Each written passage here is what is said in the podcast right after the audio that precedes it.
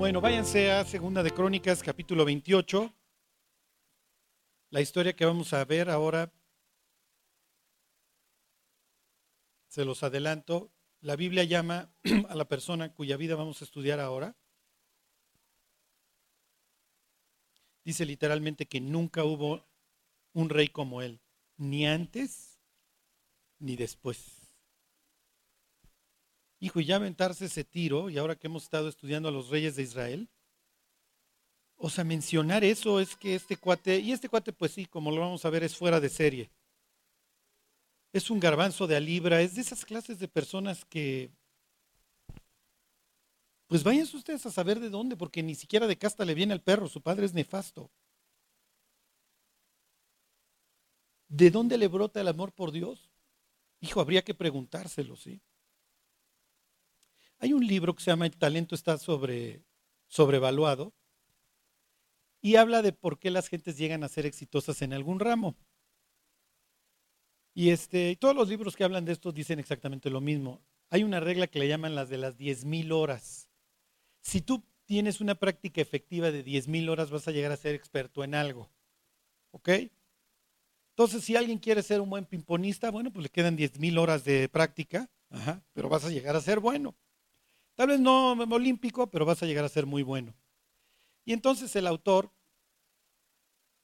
este, pues ya te empieza a platicar de por qué Mozart, pone muchos ejemplos así de virtuosos. Y dice, mira, Mozart, pues sí, era un tipo genial, pero si tu papá es un maestro de música frustrado que te levanta a las 4 de la mañana a aprender música, pues es natural. ¿Sí me explico? Que a los 15 años sepas música, o sea, no iba a haber de otra. Te pone el ejemplo de Tiger Woods. Si a los dos años ya sales en la tele pegándole al driver, pues es natural que a los 20, si no interrumpiste, ¿sí me explico? Pues vas a ser un genio. Entonces a veces decimos, es un natural, es un virtuoso. No, agarren a Tiger Woods y denle un balón de fútbol, va a ser el tipo más torpe. No es que el tipo tenga una coordinación brutal, es que el cuate empezó a los seis meses. Su papá decía que se ponía a tirar así los pots mientras el niño estaba en la andadera. Entonces su cerebro aprendió a leer las caídas. Un día lo cuenta después de ganar un torneo. Se avienta un tiro de, pues vayan ustedes a saber, como 15 metros con bajada y justo la echa al hoyo. Y le preguntan, ¿cómo le hiciste? Y dice, mi papá, antes de que yo supiera caminar, me ponía a ver cómo él echaba los pots. Pues sí. Entonces, ¿por qué llegan a ser virtuosos los virtuosos? Bueno, pues porque le echaron los kilos y se pusieron las ¿cómo les diré? Las desmañanadas y los cansancios y pues llegaron a ser lo que fueron porque pusieron los kilos. Y para poner los kilos hay que tener algo que se llama pasión. Por eso ustedes nunca van a ver a un tipo que sobresalga que no tenga pasión en lo que hace. O sea, nunca van a ver a Ronaldo, a Messi desganados. No, siempre van a tener esa pasión, siempre van a querer ir hacia adelante, siempre van a ser mejores, van a ser los primeros en el entrenamiento y los últimos en irse. No llegas a ese nivel nomás tragando jagendas y viendo la tele. Por eso se explica nuestro nivel, ¿no? Bueno, y entonces al final del capítulo, del libro, te dice, te habla de la pasión y es a donde tú quieres llegar. Bueno, si todos estos cuates tuvieran una pasión para soportar los malos ratos y las derrotas y los tropiezos, pues yo quiero eso. Y el libro es de lo más frustrante porque después de que te dice que estos tipos tuvieron buen entrenamiento y pasión, te dice, te vamos a decir de dónde sale la pasión. Y el autor dice, nadie sabe. ¿Ok? Todo este choro se los echo para decirles que al final, ¿por qué Messi tuvo la pasión o Cristiano Ronaldo de ser el mejor o Lorena Ochoa o Mozart o quien quieran? ¿Quién sabe? No se sabe. Y es el mismo caso del rey Ezequías. En el cielo podrán llegar y preguntarle, Ezequías, ¿de dónde te nacía este amor por Dios? ¿Por qué tenías esta pasión por agradar a Dios? ¿Qué te impulsaba? ¿Por qué te levantabas en las mañanas a leer los salmos? ¿Por qué memorizabas la Biblia? ¿Por qué, querías que todo el mundo supiera? Porque lo vamos a ver, este tipo es un, evangelista de su época. El cual te transforma su nación y le va a alargar 120 años. Dios le va a alargar 15 años. Él es famoso por eso. Si alguna vez han ido a un velorio y hablan del rey Ezequías que pidió 15 años más, bueno, pues ese es el famoso rey. ¿De dónde le nació estas ganas? Digo, para que pasara tantito, ¿no? De apagar la tele y agarrar la Biblia. Piénsenlo. Dios quisiera, honestamente, que todos fuéramos como el rey Ezequías. que a pesar de las circunstancias, porque las circunstancias en las que vive Ezequías son nefastas, porque tiene todo en contra, que a pesar de todas las circunstancias tuviéramos este mismo fuego, esta misma pasión. Cuando vean a un creyente que vive devoto, entregado, con fuego, confiando, pregúntenle, ¿de dónde sacas? ¿Por qué te levantas en las madrugadas a orar? ¿Qué es lo que te levanta? ¿Qué es lo que te mueve? ¿Por qué te acuestas en las noches leyendo la Biblia? ¿Por qué apagas la tele? ¿Por qué sirves a Dios? ¿Por qué llevas largos trayectos para que otras personas escuchen el Evangelio? ¿Por qué tu Biblia está subrayada? Tiene café, tiene catsup, tiene mostaza. Bueno, te puedo decir, soy un puerco cuando trago, pero bueno. ¿Me entienden? ¿Me entienden? Quisiéramos. La verdad es que todas las personas exitosas son carismáticas. ¿Sí me explico? Tienen esta atracción, nos llama la atención lo, lo ejemplares para ciertas cosas que son.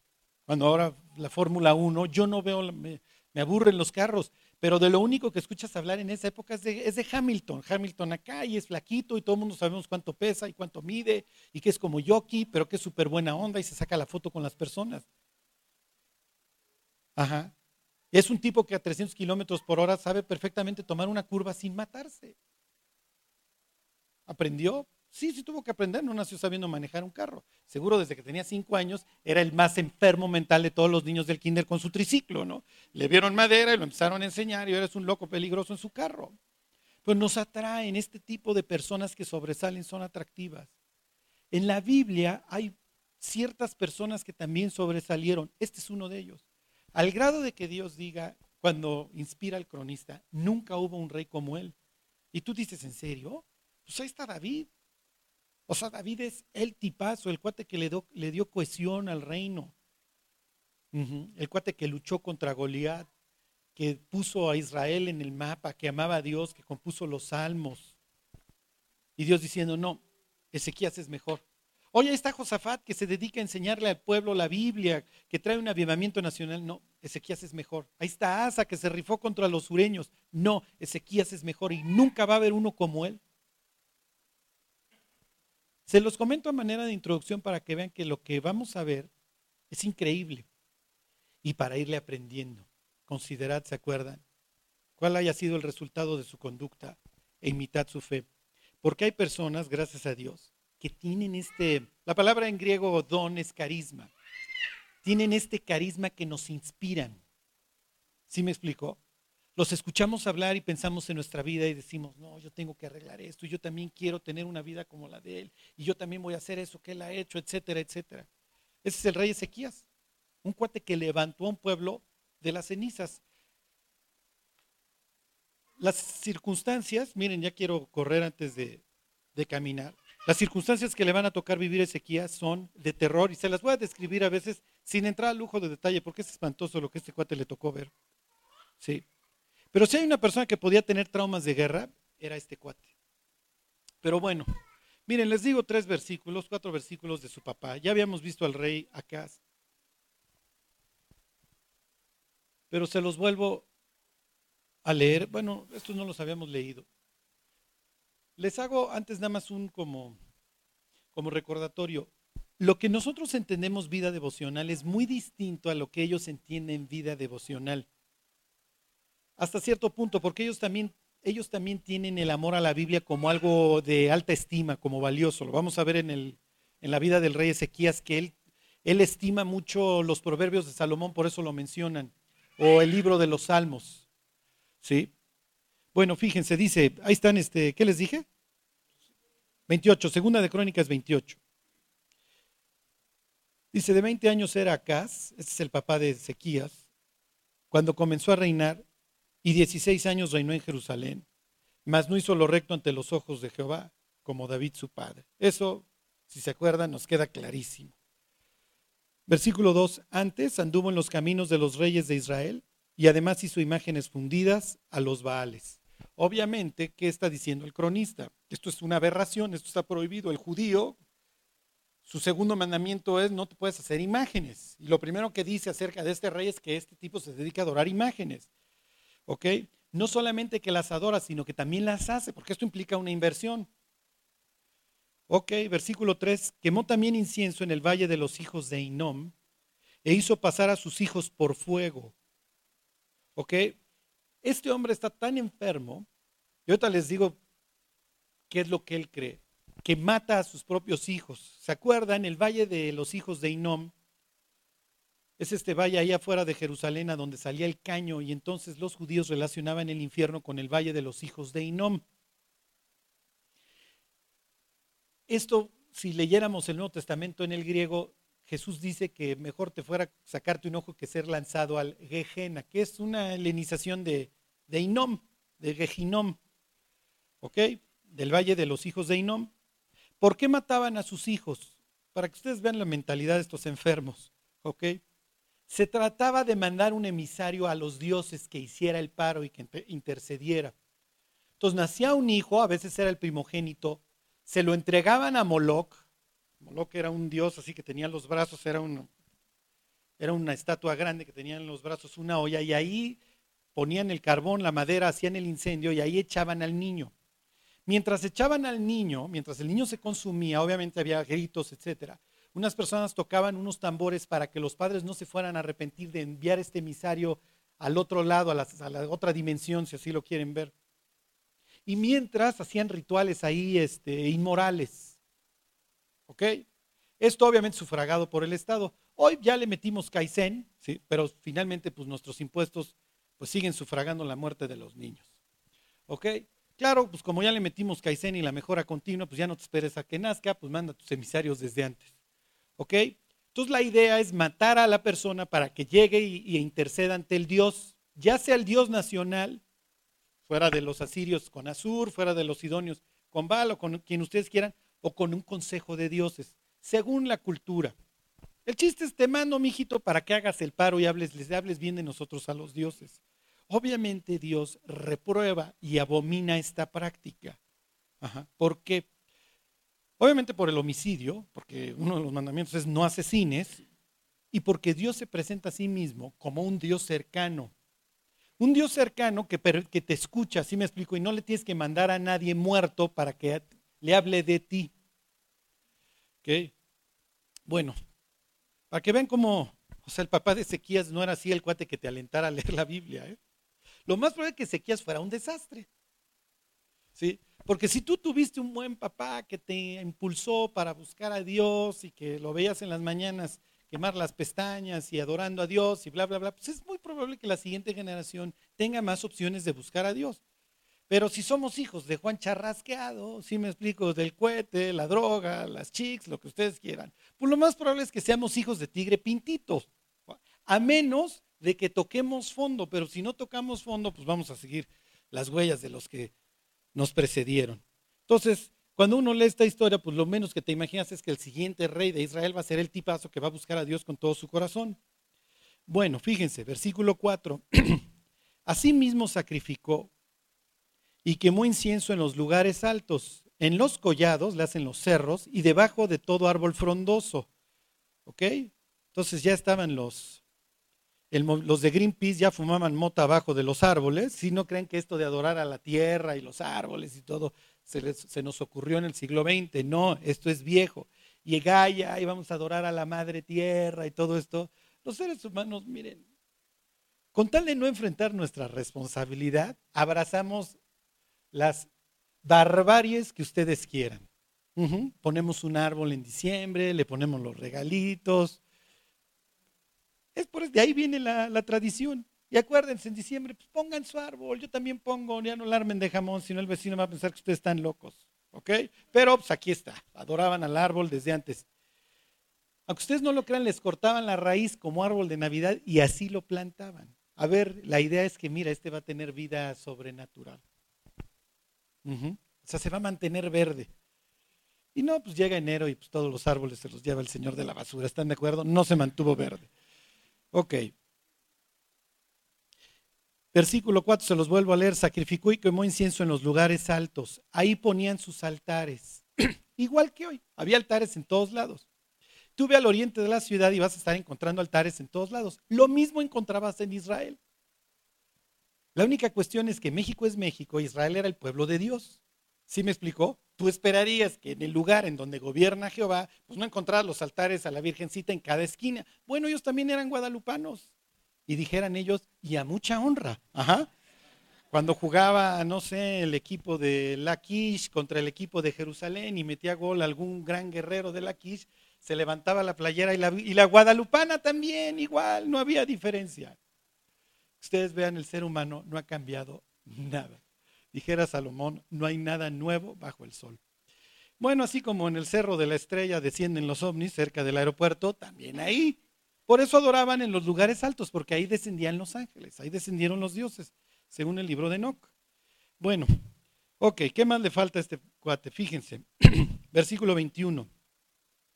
No obstante que despojó acá la casa de Jehová y la casa real, y las de los príncipes para dar al rey de los asirios. Este no le ayudó, este cuate va con los asirios, pide ayuda. Obviamente lo único que hizo es poner a, su tierra en bandeja de plata. Lo que les quiero destacar de aquí es que despojó la casa de Dios para todo lo que encontró los tesoros, se los fue a llevar al rey de Asiria. Todo esto para que vean cómo su vida devocional, el mensaje que está mandando aquí la Biblia es que ellos cerraron la Biblia, ese sería nuestro, nuestro equivalente, si se entiende? Ya, cerramos la Biblia, yo ya no quiero que Dios me hable, cada vez que yo abro este libro, algo me dice Dios que me compromete. ¿Por qué? Porque si nosotros empezamos a leer la Biblia, la Biblia, dice la Escritura, hace sabio al sencillo y convierte el alma y Dios nos va a cambiar. Y cambiar nos asusta. Porque sabemos que si Dios nos atrae lo suficiente, al rato vamos a ser como todos esos cristianos que efectivamente apagan la tele empiezan a buscar a Dios, empiezan a hablar de Él y son perseguidos y hablan a sus espaldas y etcétera, etcétera. Y sí, pagamos un precio. El rey Ezequías cuando finalmente cierra el templo, que es lo que hace, ¿se acuerdan? Lo vimos hace varias semanas, quita a los animales que estaban abajo de la fuente, etcétera, también para hacer barbaridad y media. Lo que le está diciendo a Israel es, ya, tu vida devocional se acabó. Y la ley decía que el fuego jamás se apagaría en el altar. ¿Se acuerdan? Nunca se apagará. El fuego arderá continuamente en el altar. Y el hecho de que estuviera siempre la llama y se levantara el humo en Jerusalén implicaba que la relación entre los judíos y su Dios estaba, estaba viva como el fuego, ¿se entiende? En el instante que eso se apaga, lo que Israel le está diciendo a Dios es, Dios, la verdad, vete, no te necesitamos, nosotros tenemos mejores ideas y vamos a ser alguien en el mundo. Es más, ya nos llevamos con los asirios. Les quiero decir algo, si deciden seguir a Cristo, van a sufrir muerte civil. Ya no los van a querer y ya no los van a invitar. Y cuando vayan al antro van a salir corriendo. Ya no se van a sentir a gusto. Y cuando escuchen los albures y las pláticas y vean a los borrachos transformarse, ya no van a querer estar ahí. Algo mucho más poderoso que ustedes los va a estar llamando a una vida más alta. Por eso es que no nos acercamos. Porque sabemos que en el instante que nos acerquemos lo suficiente ese imán, nos va a jalar. ¿Cuál es la otra opción? La otra opción es intentar ser alguien en la vida. ¿eh? ¿Qué te refieres a alguien? Pues sí, diputado, presidente municipal, millonarios, este, famosos, populares, lo que ustedes quieran. ¿Cuánto va a durar? Lo que vivan. Esa es la gloria de este mundo. Y van a tener muchísimos aplausos y muchas gentes que ni siquiera los aman, los van a adular y luego se van a morir. Si son cristianos van a llegar al cielo a darse de topes, a decir Dios, llevé una vida miserable, ¿verdad? Y Dios va a decir sí. Llevaste una vida que no sirve de absolutamente nada. Si van al infierno, por lo menos podrán decir, pues lo bailado no me lo quitó nadie. Pues ni modo. Para dejar de ser dueños de una vida gloriosa y decir cuál es tu patrimonio ahora, pues el carbón que estoy pisando, de ahí más ya no tengo. Porque todo lo que era mi gloria, todo lo que fui, se perdió y fui una persona más que pisó el planeta Tierra. Hace unas semanas estaba hablando con un joven y pues el Facebook ya es el Facebook, ya, te dice todo, ¿no? Yo no lo sé usar, entonces descansen tranquilos, no puedo meterme a sus Facebooks, soy rebruto para eso. La única vez en mi vida que me tomé una selfie, no salí y dije, no, esto definitivamente no es para mí. Soy brutísimo. No, cuando la mandé y vi que no iba yo, dije, no, esto no es para mí. Ya intentar la chuncha esa lejana, olvídense, o sea, le saco foto a todo el paisaje de atrás. Y entonces, pues en el Facebook ven que este joven que pues había despegado en su relación con Dios, está tropezando y lo ven ahí pomo en mano. Y no me pregunten por qué, decide platicar conmigo, ¿no? Le digo a su papá, dile que platico con él si quiere. Dije, no, no creo que vaya a querer, o sea, si está todo friote, por lo último que quiere es alguien que lo venga a terapear, pero sí quiso. Y entonces llega el joven y le digo, mira, te voy a ser sincero y no te voy a cotorrear. Si tú vuelves a echarle fuego a tu relación con Dios, ya no vas a poder ir al antro igual. Y vas a ser, entre tus amigos, un cero a la izquierda. Vas a ser el loco. ¿Estás dispuesto a pagar el precio? Porque vas a ser el loco. Nadie te va a pelar. Te van a ver con cara de lástima. La otra opción es que la intentes hacer en el mundo y seas una persona más. Seas uno de los, no sé en cuántos vayamos, siete o ocho mil millones de personas. Seas un X. Y cuando expires, haya sido simple y sencillamente una raya más en cantidad de billones de personas que han vivido en el planeta. Pero tu vida no sirvió y no valió para absolutamente nada, nada. No serviste de nada. Convertiste el oxígeno en dióxido de carbono y ahora vas a abonar el campo o el panteón a donde te manden o contaminar así te creman. Pero de ahí en fuera, eso será tu vida. Y es increíble, pero los seres humanos elegimos, pues me vuelvo una raya más, ¿eh? y me vuelvo una persona más de todos los billones. Yo sí la voy a hacer. El diablo sabe que funciona, tan funciona que se lo ofrece a Jesús. Lo llevó así a las más grandes pasarelas del mundo, vio a las mujeres más hermosas, vio toda la gloria, vio el mejor McLaren y él bajándose y metiéndose al antro, el cadenero diciendo, pásale, los presidentes recibiéndolo. Todo sujeto a un precio si tú postrado me adorares. ¿Se acuerdan del Fausto?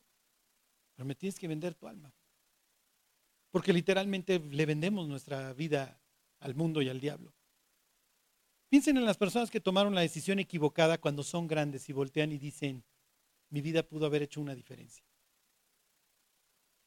Pude haber sido no un X, sino alguien en la historia de Dios.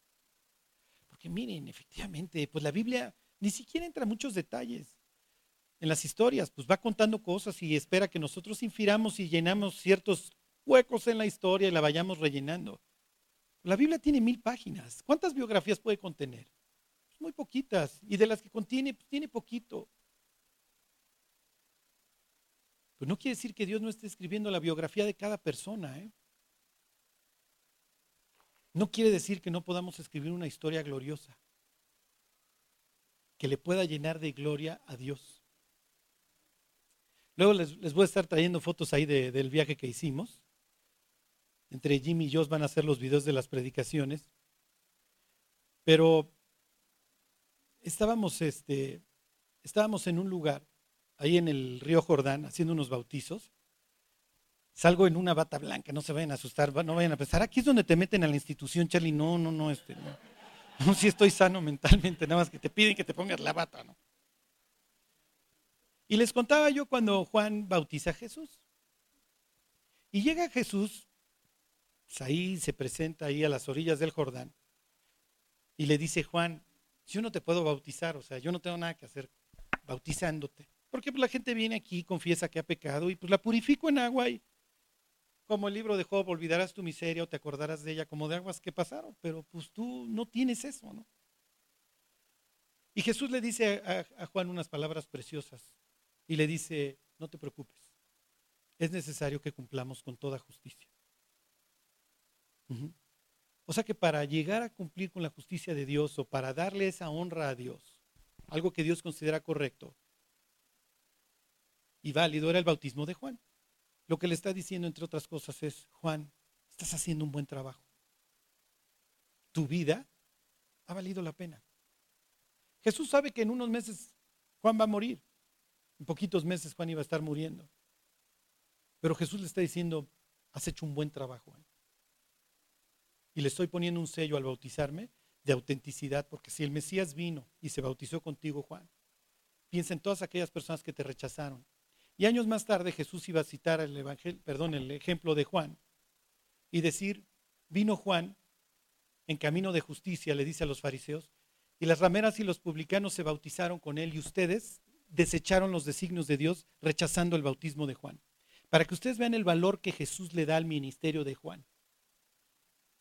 Imagínate que vendes carnitas en una esquina y llega Jesús. Bueno, Jesús judío no pudiera comer carnitas de puerco, pero pues si tienes ahí un buen suadero o algo de res, pues se lo va a comer. Y tú dices, ay, mi señor viene a mi taquería y te dice, tienes buena taquería, te la considero kosher, nada más deja de vender puerco. Ajá. Has hecho un buen trabajo, tu vida ha valido la pena. Se los comento porque ahora que veamos a Ezequías en contraste con su papá, Ezequías va a ser el ridículo mundial. Y los grandes asirios, los embajadores que le van a enviar, se van a pitorrear de la risa de él y de sus creencias. Porque Ezequías va a decirle a los asirios, yo confío en Dios. Y ellos van a pensar, ¿y tu Dios a quién ha salvado? O sea, tu papá lo hicimos pedazos las veces que quisimos. Y tus mismos, los mismos pueblos que nosotros abatimos en cuestión de 24 meses, arrasaban a tu papá. O sea, ¿en qué estás confiando? Estás loco, eres un cero a la izquierda. Si decides creer en Cristo y caminar con Él, pues sí, así te van a ver. Pero ¿cómo te va a ver Dios? Y ahí es donde vas a tener que sopesar con quién quieres quedar bien, si con Dios o con el mundo. Bueno, Fíjense, versículo 24, para acabar de presentarles la foto de don Acaz. Dice, además de eso, recogió Acaz los utensilios de la casa de Dios, ya, o sea, para acabar, vamos a vaciarla, y los quebró. ok. O sea, si hay gente bruta en la Biblia, bueno, Acaz es del top ten, ¿sí? Y dice, y cerró las puertas de la casa de Jehová y se hizo altares en Jerusalén, en todos los rincones. ¡Qué horror! O sea, imagínense que, nuestra biografía salga, salga algo así parecido, ¿no? Porque acuérdense, Dios está escribiendo una de cada uno de nosotros. Todo lo hizo mal. Fíjense, versículo 25, parece que fuera un evangelista, pero del demonio. Se hizo también lugares altos en todas las ciudades de Judá para quemar incienso a los dioses ajenos, provocando así a ir a Jehová, el Dios de sus padres. O sea, no solamente está conforme con sus creencias, sino que también las divulga, también las extiende.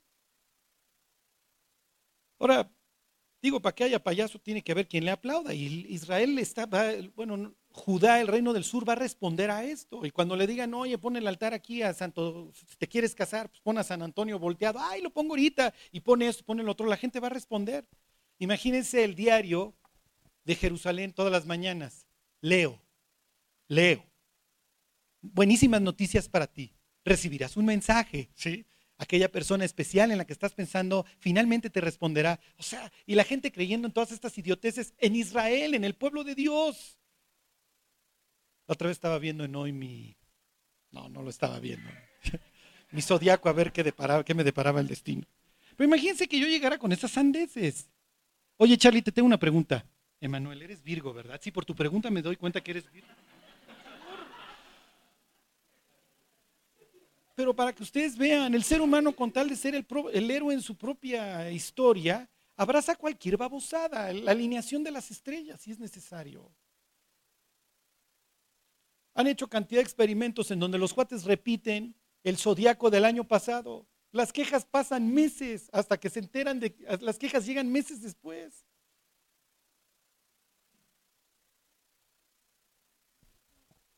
Bueno, Ok, ¿cómo iba a terminar esta historia? Fíjense, versículo 27. Y durmió Acaz con sus padres y lo sepultaron en la ciudad de Jerusalén, pero no lo metieron en los sepulcros de los reyes de Israel. O sea, ni siquiera llegó al panteón real. Lo vieron tan mal. Y reinó en su lugar Ezequías, su hijo. Ok, Ezequías tiene todo en contra. ¿Por qué? Porque Ezequías ya tiene a los asirios con todo su poder. A Ezequías le va a tocar la conquista del reino del norte, les pongo el, a ver, ponme mi Juanito para ponerles el mapa. ¿Se acuerdan? Más o menos por acá. Ahí estamos. No. A esta altura, Mitzpah, para abajo es el reino del sur y para arriba es el reino del norte. ¿Se acuerdan? Ezequías va a gobernar el sur. Para estos momentos los sirios ya fueron conquistados por los asirios y toda la parte norte de la tierra de Israel, le hace toda la región de Galilea, ya fue conquistada. Les falta por conquistar esta zona. Es una zona bastante fértil. A los asirios, en la época de Ezequías les va a tocar y les va a tocar la conquista espantosa, y eso se los cuento cuando veamos las circunstancias que va a vivir. El caso es que cuando los asirios están tomando todo el poder, estos y estos, estos, los sirios y los israelitas se le dejan venir acá, ¿se acuerdan? Y acá, como obviamente no tiene fuerza, se la vive adorando las imágenes y Dios no lo va a ayudar, va y le pide ayuda a los asirios y los asirios lo ayudan. Pero obviamente van a conquistar toda esta zona, luego se van a venir para acá.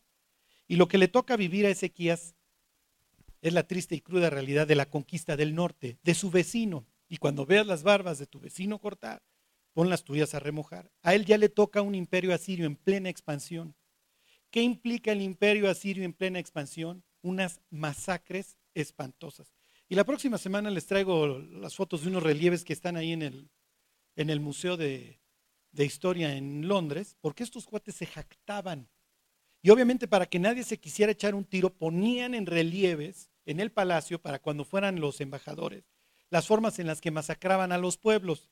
Entonces, si tú eras de cualquier ciudad dominada por los asirios, llegabas ahí a Nínive, veías el relieve y regresabas y decías, muchachos, sigan juntando para el tributo, porque el día que estos cuates se chilen, no saben cómo nos va a ir. El sitio, las formas en las que sitiaban, tenían cuatro etapas, esas se las cuento la próxima semana, cómo conquistaban. Era horrible. O sea, primero te hacían una, ¿cómo les diré? Te aislaban, luego te cortaban toda la comunicación, te cortaban todos los medios y te dejaban que te murieras de hambre. Lo que sucedía al interior de las ciudades, ustedes no lo crean, canibalismo. Ese era el horror que le va a tocar vivir a Ezequías. Y él sabe, a Siria en plena expansión, y él le va a tocar la, la invasión de su propia tierra por parte de los asirios.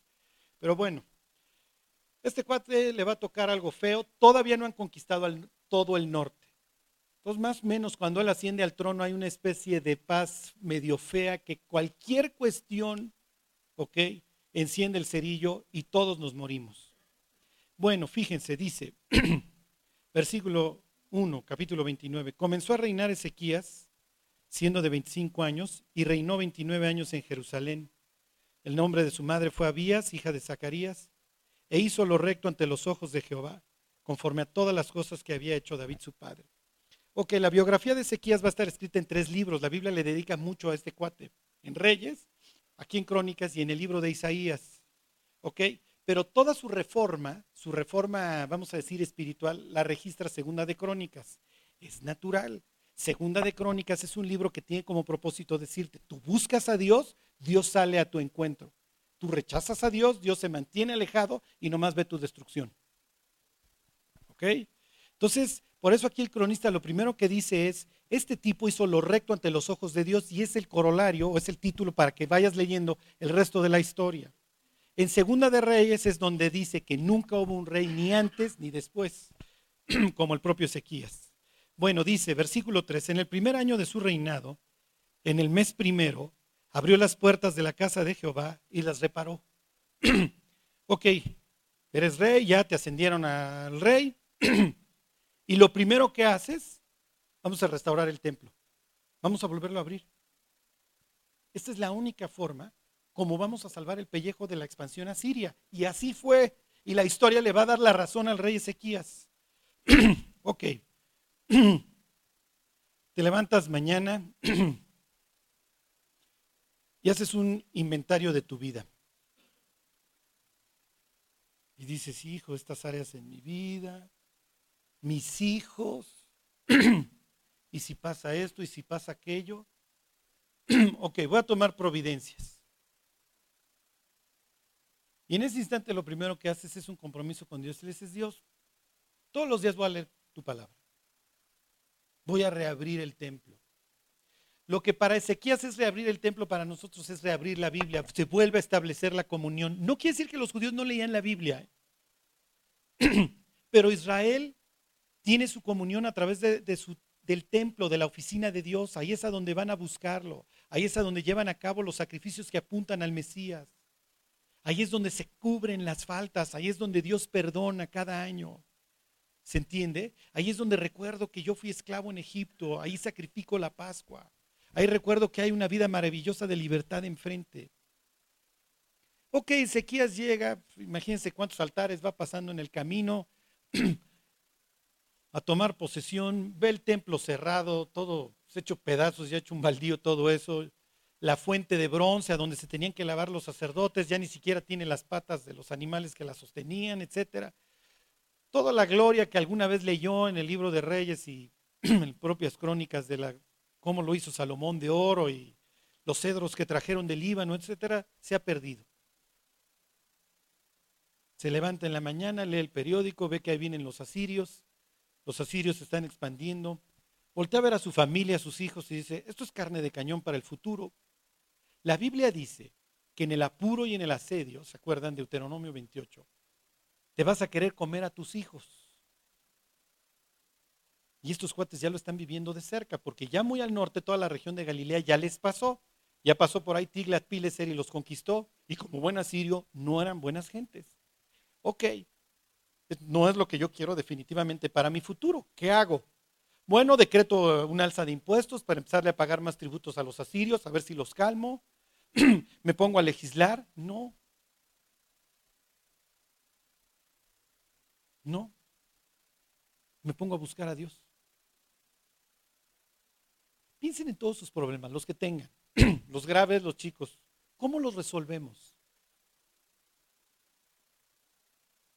Increíble, pero años más tarde le va a llegar una carta, una sentencia de muerte al pobre Ezequías.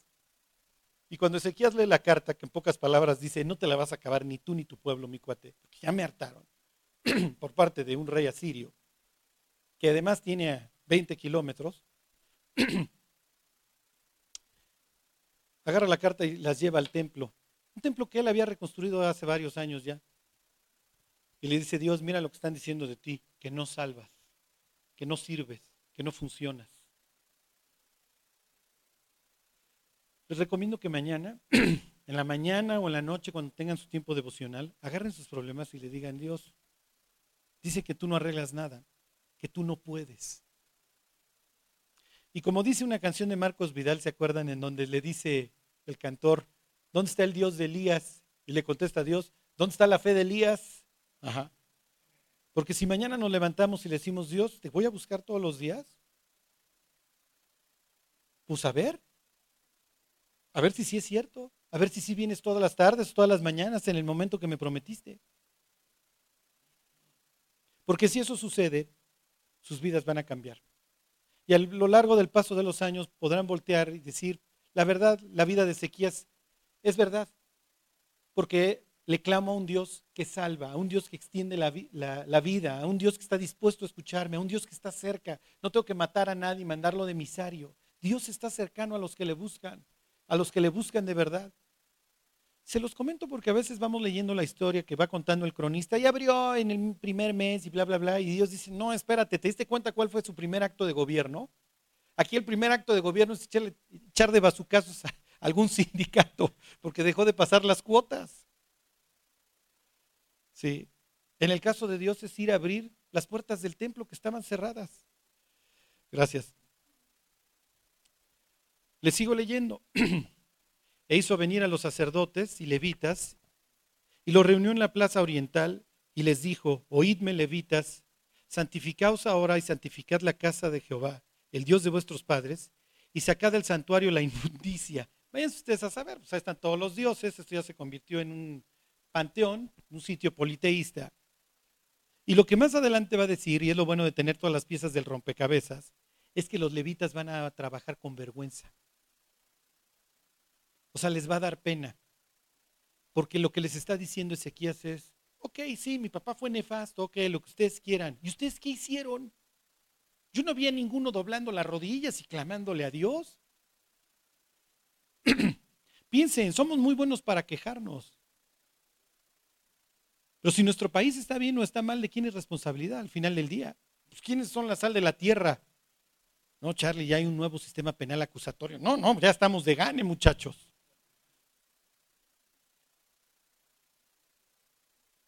Entonces imagínense cuando el rey los manda a llamar, oigan, en la casa de Dios de todas las porquerías que están allá adentro.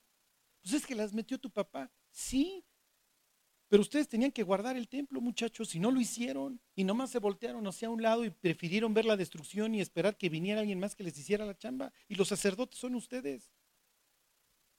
¿Quiénes son los sacerdotes?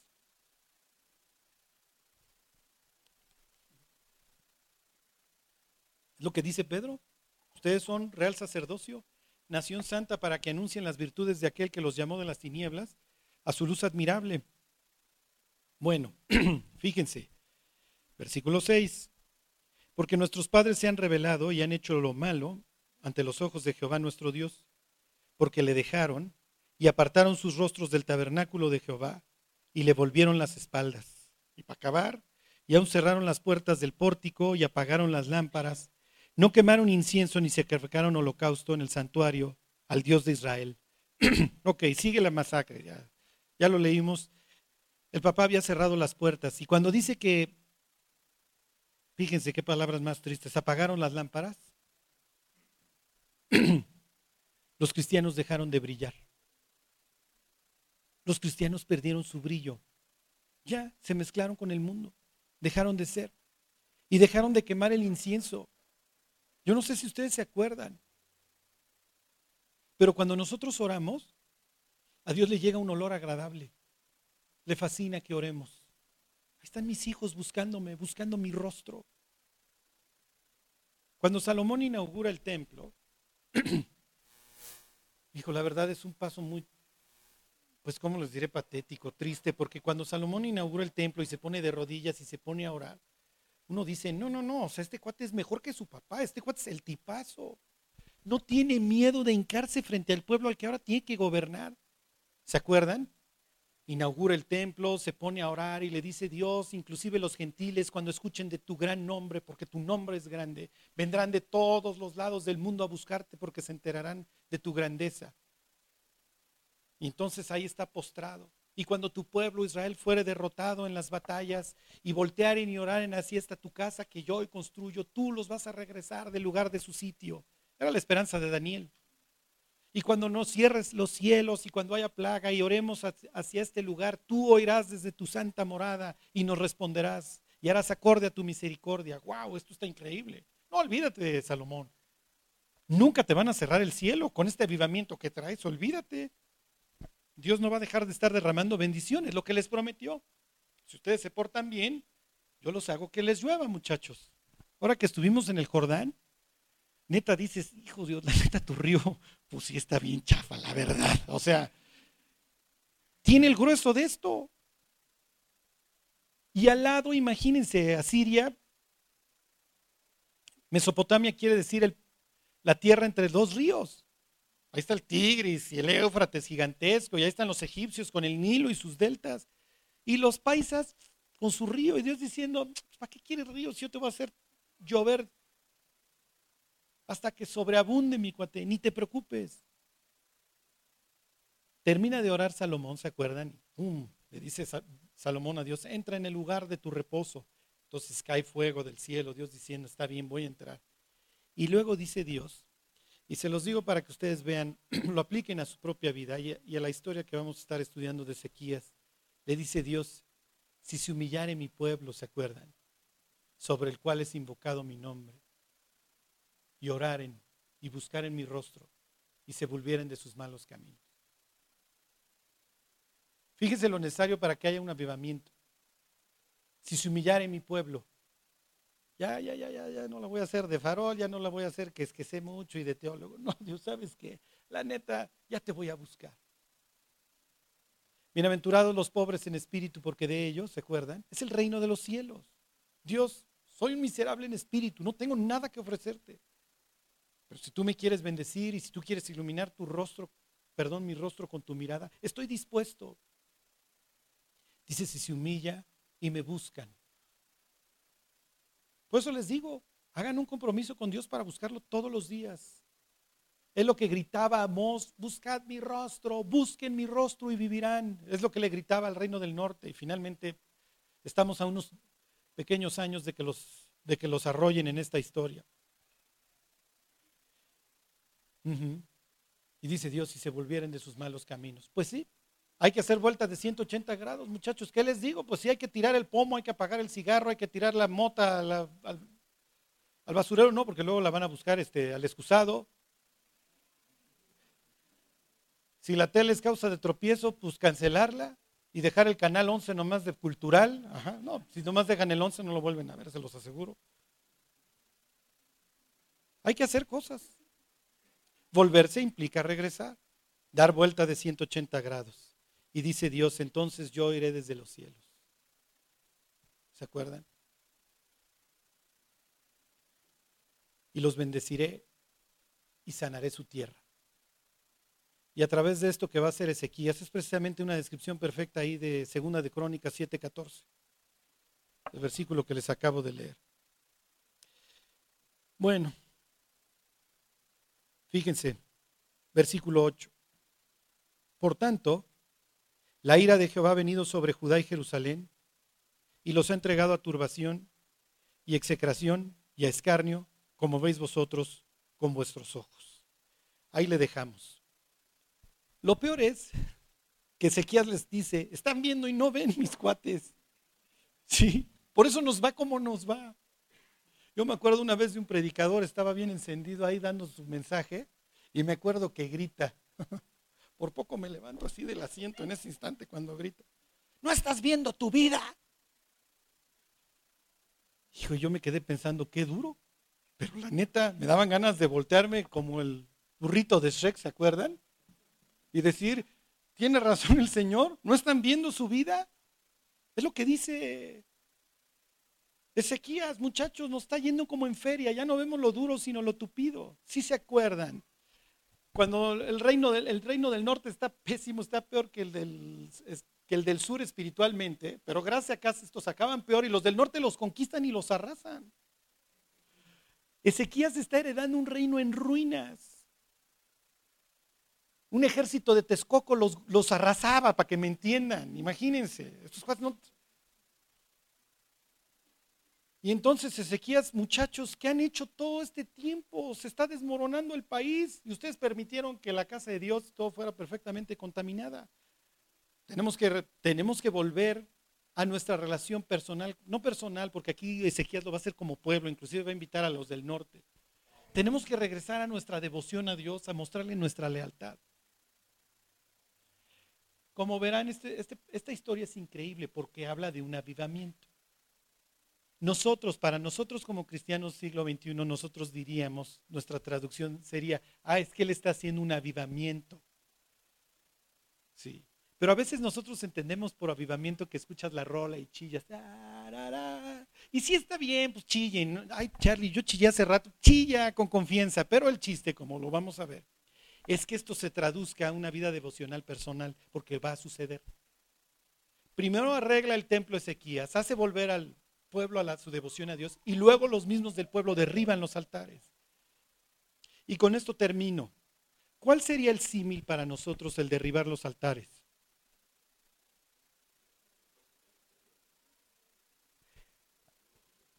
Y, miren, se, los aclaro. Todas las sociedades obviamente tenían sus diversos dioses como los el dios nacional. Los asirios tienen Azur, los norteños, los libaneses tenían ahí a Baal, los egipcios tenían a Ra, y los israelitas se supone que temen a Jehová, pero bueno.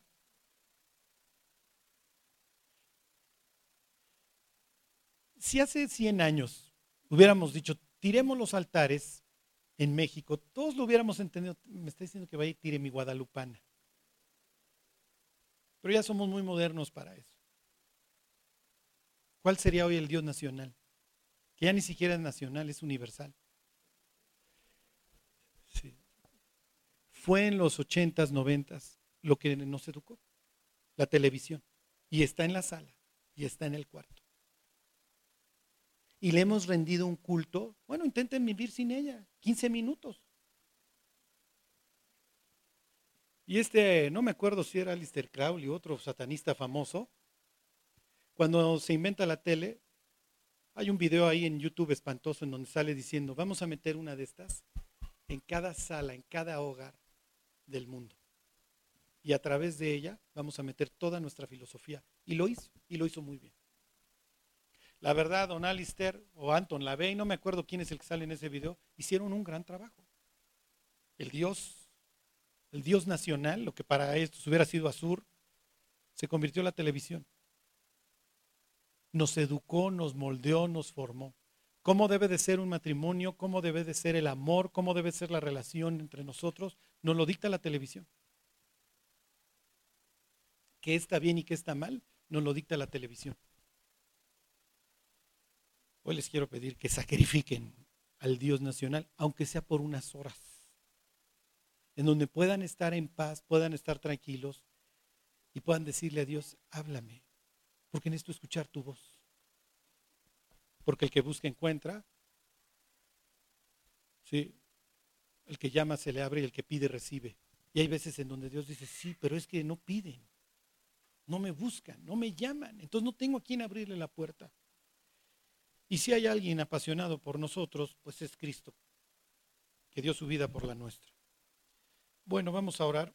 vamos a pedirle a Dios que haga un avivamiento en nuestra iglesia, en nuestros corazones, pero que nos dé la disciplina para ponerle pies a la oración, o sea, que si realmente digamos, Dios, voy a leer la Biblia.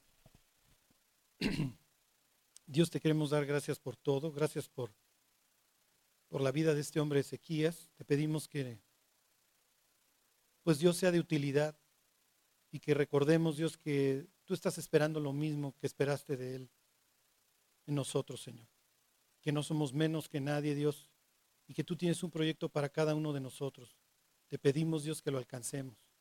Te pedimos por Nelly, Dios, que la bendigas, que la sanes, Dios, que la guardes, pero sobre todo, Dios, que ella te pueda conocer de una forma personal. Te pedimos, Dios, que si es tu voluntad, tú uses pues esta aflicción en su vida para buscarte, para alzar sus brazos hacia ti. Y Dios, que se cumpla tu propósito. Gracias por todo, Dios, te lo agradecemos por Jesús. Amén.